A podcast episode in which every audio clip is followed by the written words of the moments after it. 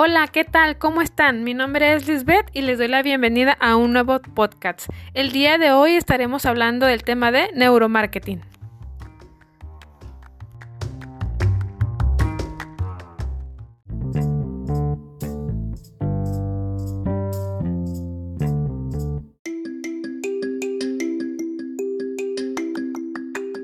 Vamos a hablar un poco de neuromarketing.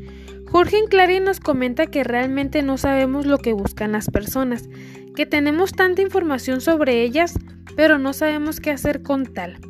No sabemos el origen, no sabemos el porqué, que estamos ciegos al consumidor. Hacemos demasiado marketing que realmente a veces no funciona. No buscamos las necesidades del consumidor.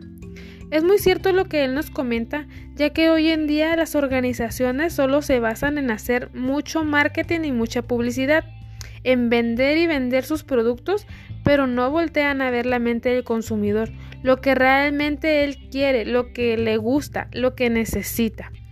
De esto se trata el neuromarketing, que es entender los estímulos del cerebro humano para hacer que las cosas funcionen mejor.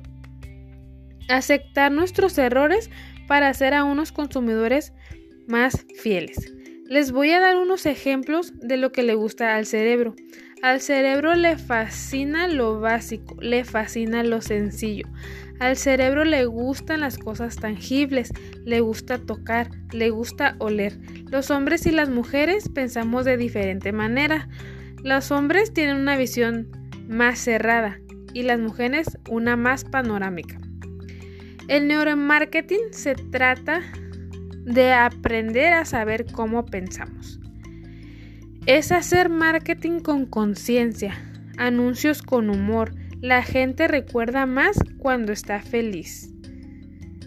Es hacer al cerebro feliz. Con estos métodos que nos da Jorge Klein, la verdad que sí es más fácil conocer la mente del consumidor. Es, saber aprender a conocer a la gente, a saber qué le gusta y así podremos tener más éxito. Bueno, espero que les haya gustado. Ahora ya aprendieron un poquito más de marketing.